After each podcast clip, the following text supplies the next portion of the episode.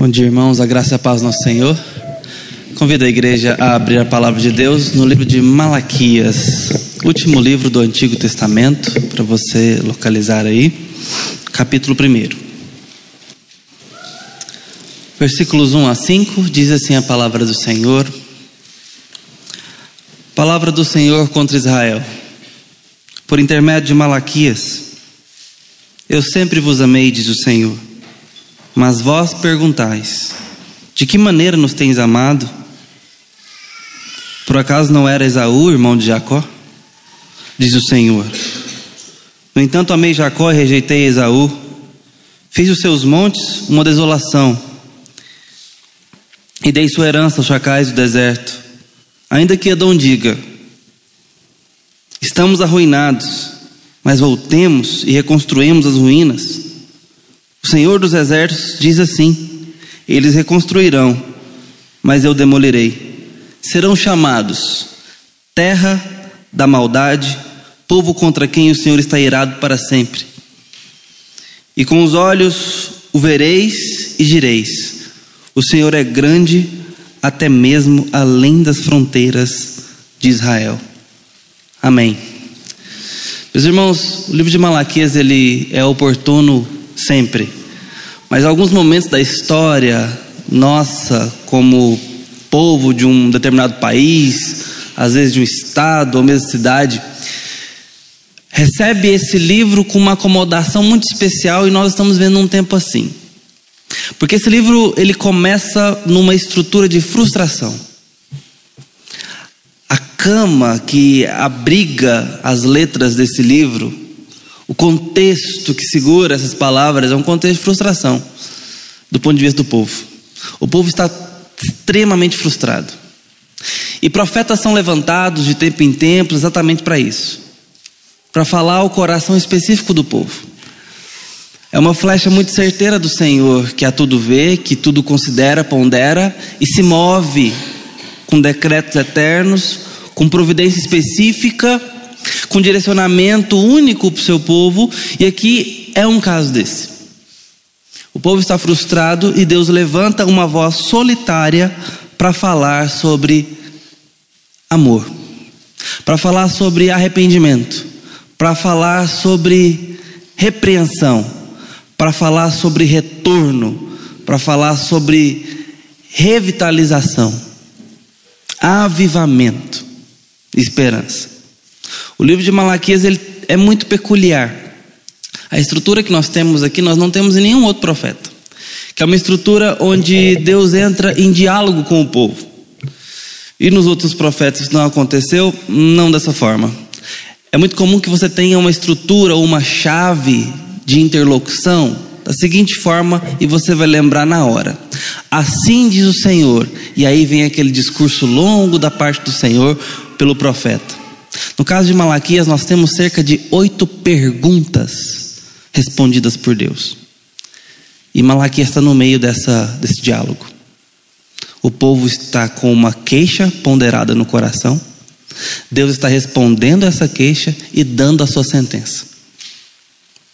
São ciclos de perguntas e respostas. Nós começamos aqui no primeiro versículo com uma pergunta já pressuposta, porque Deus levanta na sua fala a pergunta deles e está respondendo. Os irmãos perceberam isso?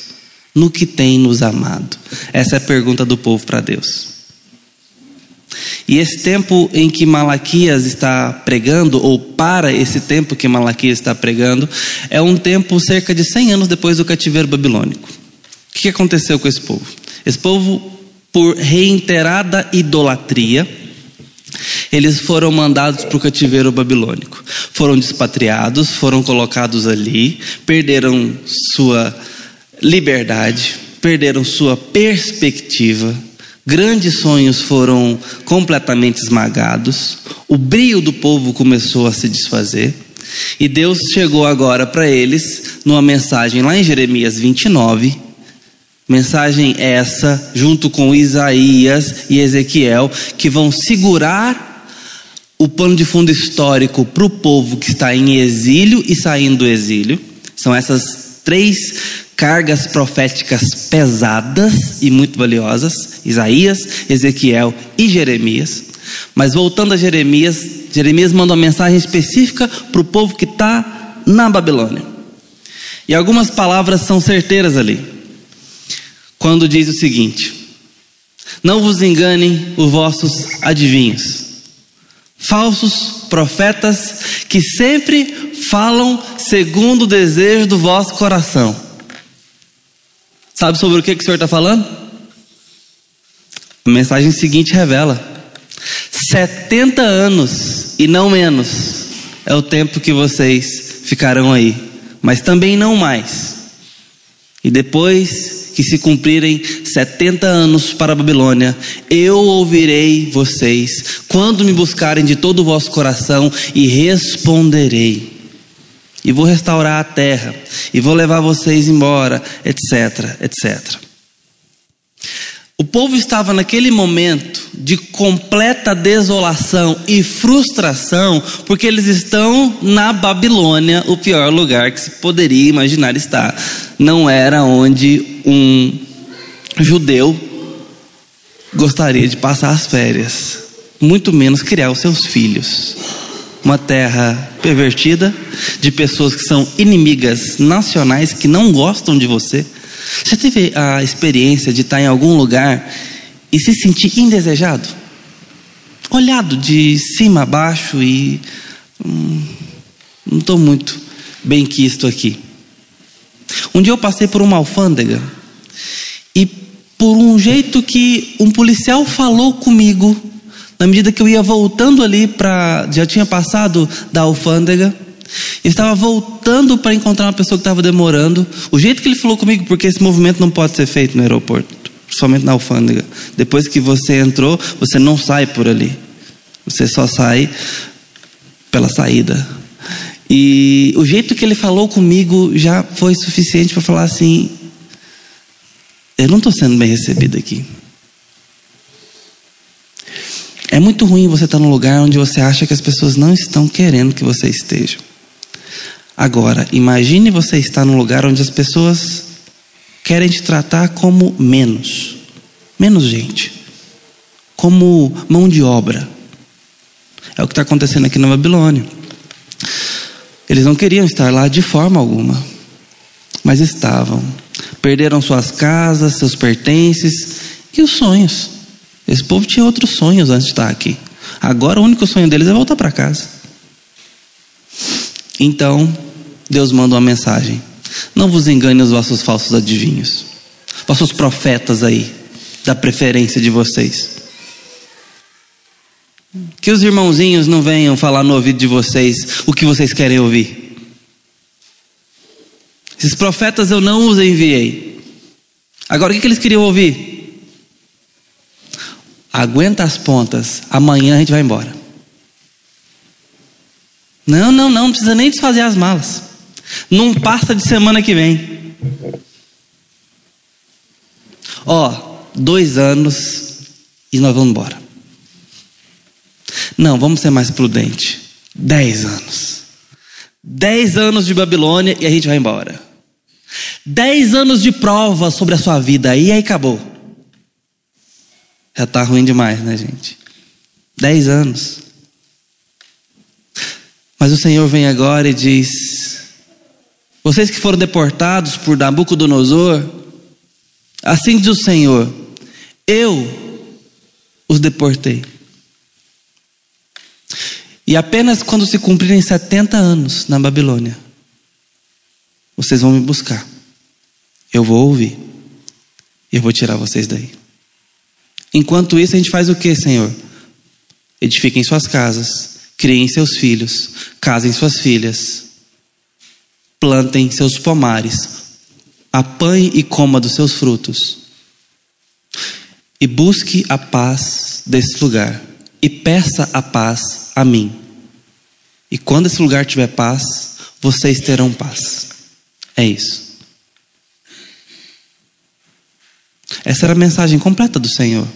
Simples, completa, engajada. Poderia ser uma mensagem para a gente passar por qualquer prova. Semeia a paz onde há guerra na sua vida. E quando essa paz brotar, frutificar, você vai ser o primeiro a se deliciar. O fato é que então se cumpriram esses anos e agora esse povo regressa, passando pelo tempo de Esdras e Neemias. O que, que aconteceu nesse tempo? A reconstrução do templo. Vamos voltar à nossa adoração, à nossa casa, aos sonhos guardados, à vida interrompida. Agora, uma geração posterior, alguns daquela primeira geração que foi para a Babilônia ainda está aqui.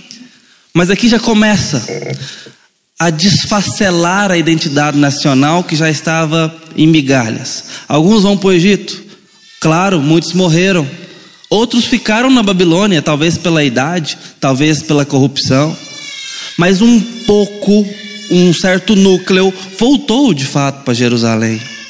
E agora ali houve a reconstrução do templo. E Malaquias vem falar cerca de 100 anos depois desse regresso. O que está acontecendo com essa nação restaurada, entre aspas? Apatia, formalismo no culto.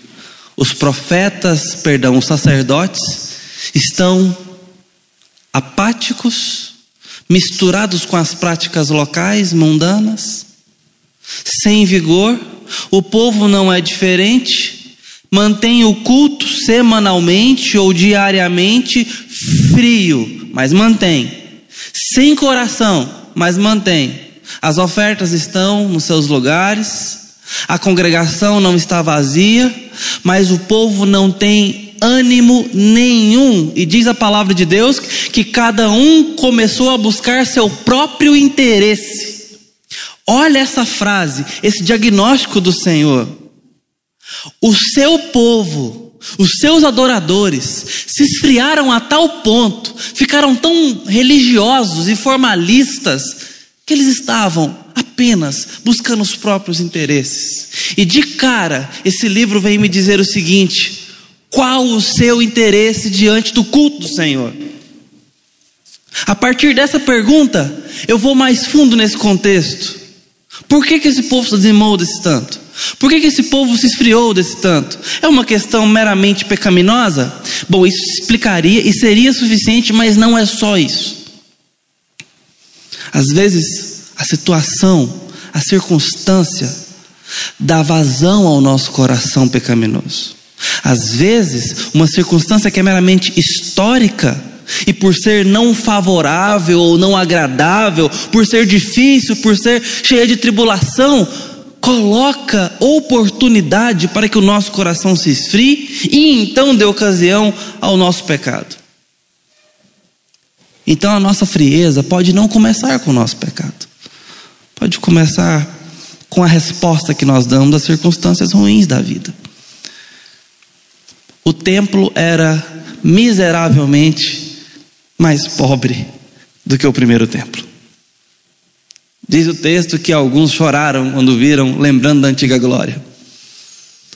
Mas principalmente, não foi só essa frustração, mas principalmente a frustração de ver que as grandes profecias não se cumpriram. Quais profecias? Profecias de Ezequiel, profecias de Jeremias e profecias de Isaías. Quais são as profecias mais importantes desses textos? Haverá um tempo em que não terá mais ranger de dentes, não se ouvirá mais voz de clamor nas ruas. O leão pastará com a ovelha e haverá paz. Já não terá mais necessidade do brilho do Senhor, do brilho do sol, porque a glória do Senhor ilumina todos.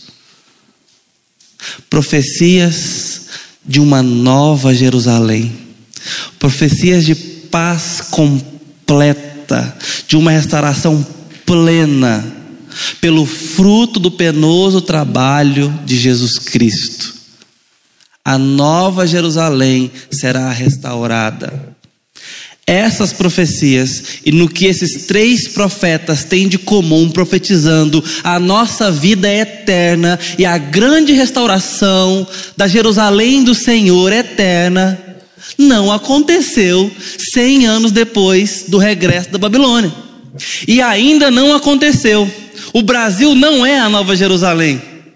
A Nova Jerusalém não tem greve, porque não tem problema fiscal, porque não tem padecimento de salário digno para um motorista, porque não tem oneração nos impostos, na conta, na dignidade de um salário bem usado, porque os preços são justos. Não falta gás, não falta alimento. O Brasil não é a nova Jerusalém, onde foi profetizado que ali haverá paz plena e completa. Não haverá mais lágrima de dor, nem sofrimento, porque não haverá mais necessidade que nos machuque não haverá mais relacionamentos quebrados, frustração social. Não haverá mais as traições, as negações. Não haverá mais a injustiça financeira, a injustiça moral, a sujeira humana. Vai ter sido completamente lavada. Haverá paz, haverá alegria, com razão. Haverá um motivo para ser feliz com segurança. Essa é a Nova Jerusalém.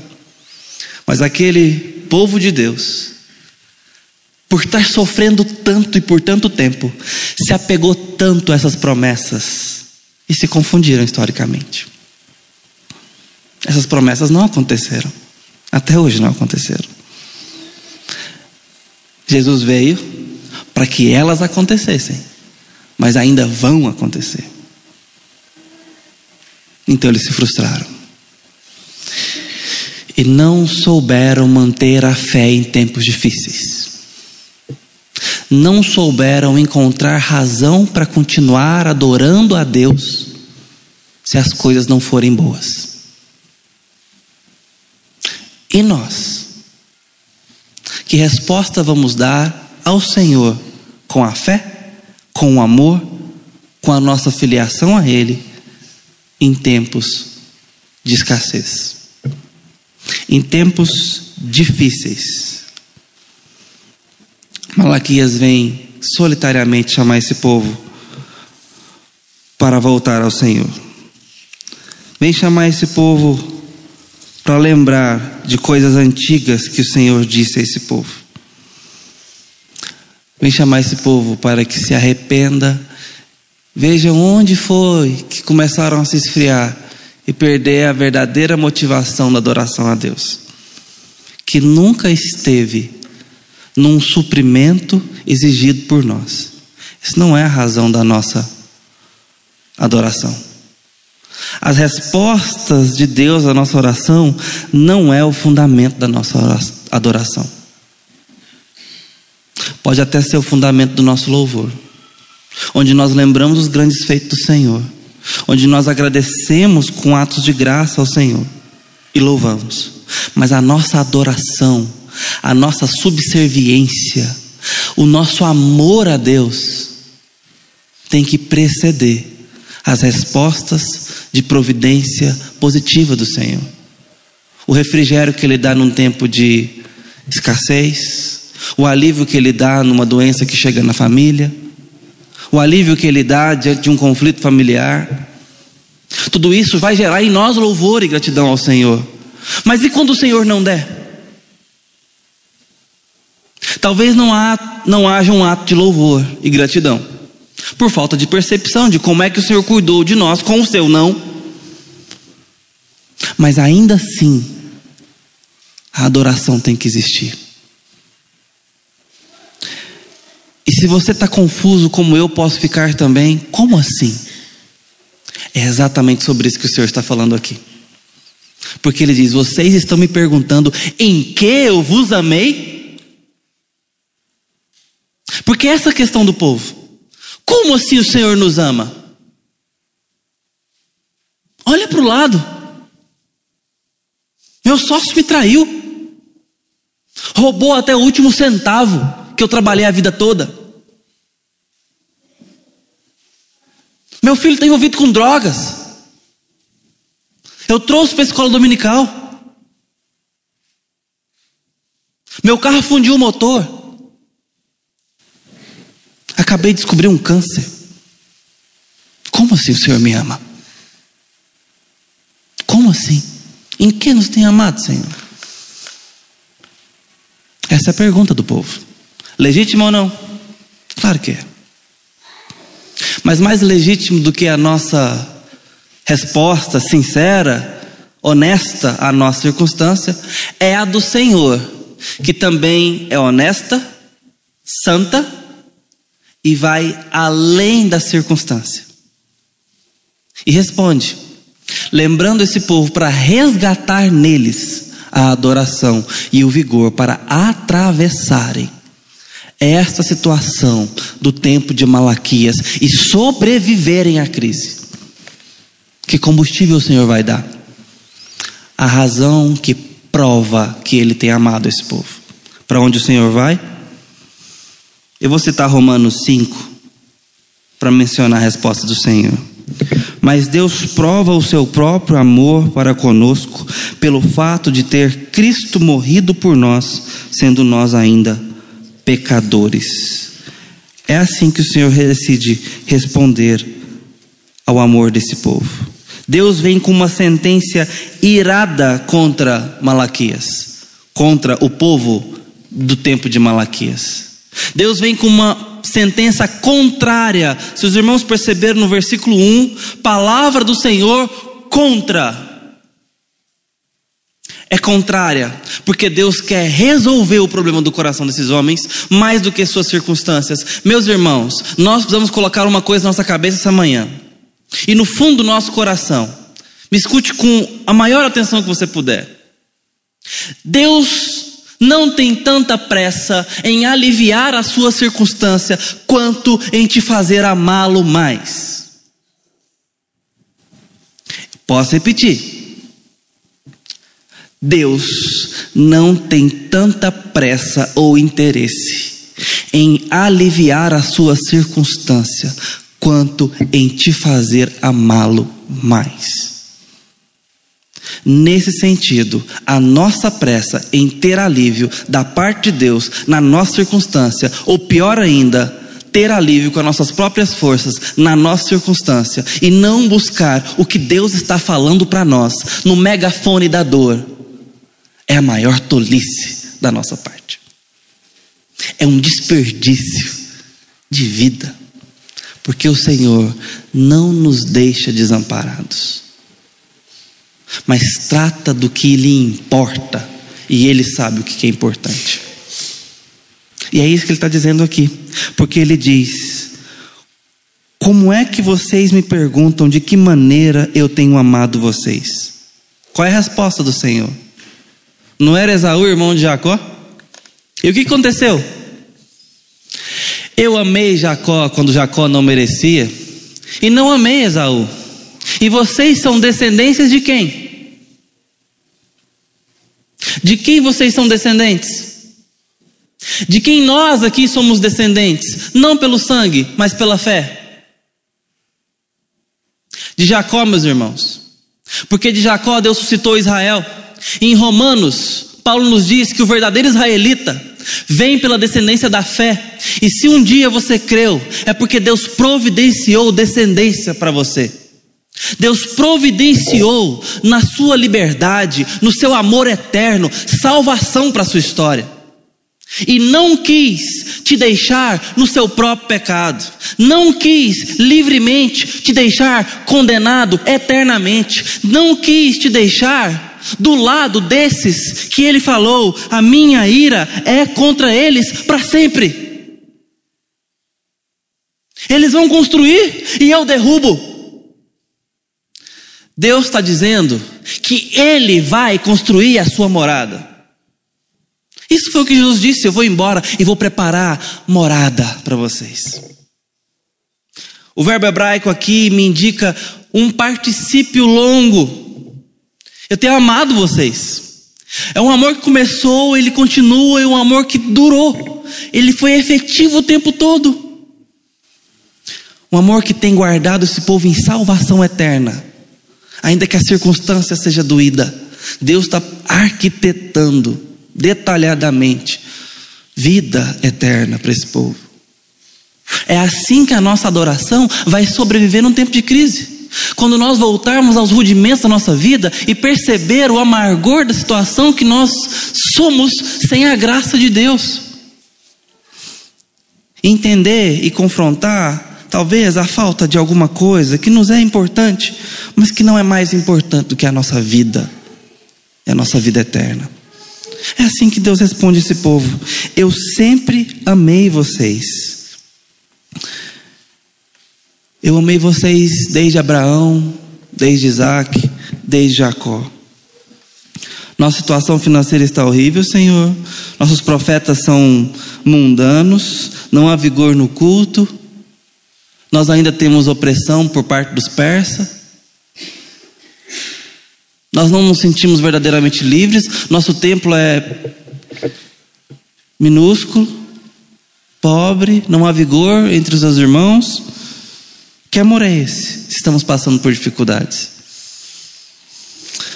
O amor de que eu poderia não ter amado vocês. O amor que me deu liberdade para decidir amá-los, quando eu não precisava amá-los. O amor que eu decidi entregar a vocês. Vocês poderiam estar reprovados para sempre, poderiam ser descendentes de Esaú mas eu escolhi não deixar vocês do lado dos rejeitados e colocar vocês do lado dos amados. Por que, Senhor? Porque eu quis. Porque eu sempre te amei. É esta a base dos seus pés, meu irmão e minha irmã, para passar os dias de hoje. Muito mais do que uma situação nacional, sua situação. Sua situação dentro de casa a escassez do que falta dentro de casa, de casa, no combustível do seu coração e da sua alma. Eu quero relembrar você como Deus fez com esse povo através de Malaquias. Você sempre foi amado pelo Senhor. E nesse momento, nesse ponto da sua vida, Deus continua te amando hoje.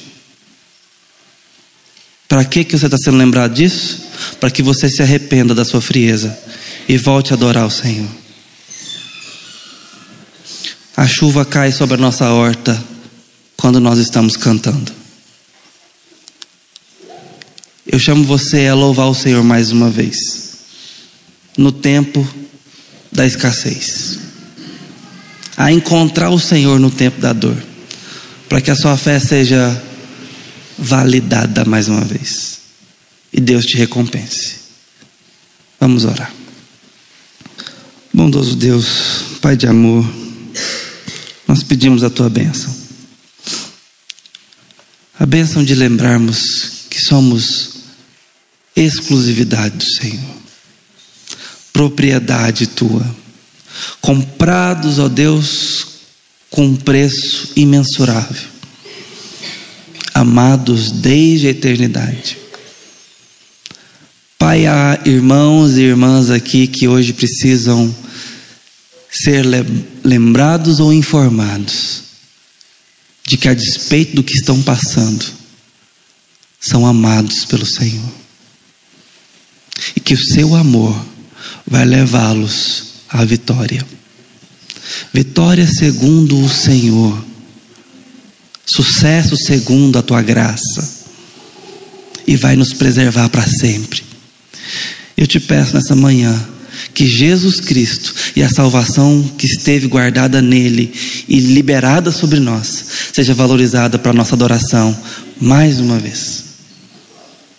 E é no nome dele também que oramos e te pedimos mais amor para responder ao Senhor ao percebermos seu grande amor por nós.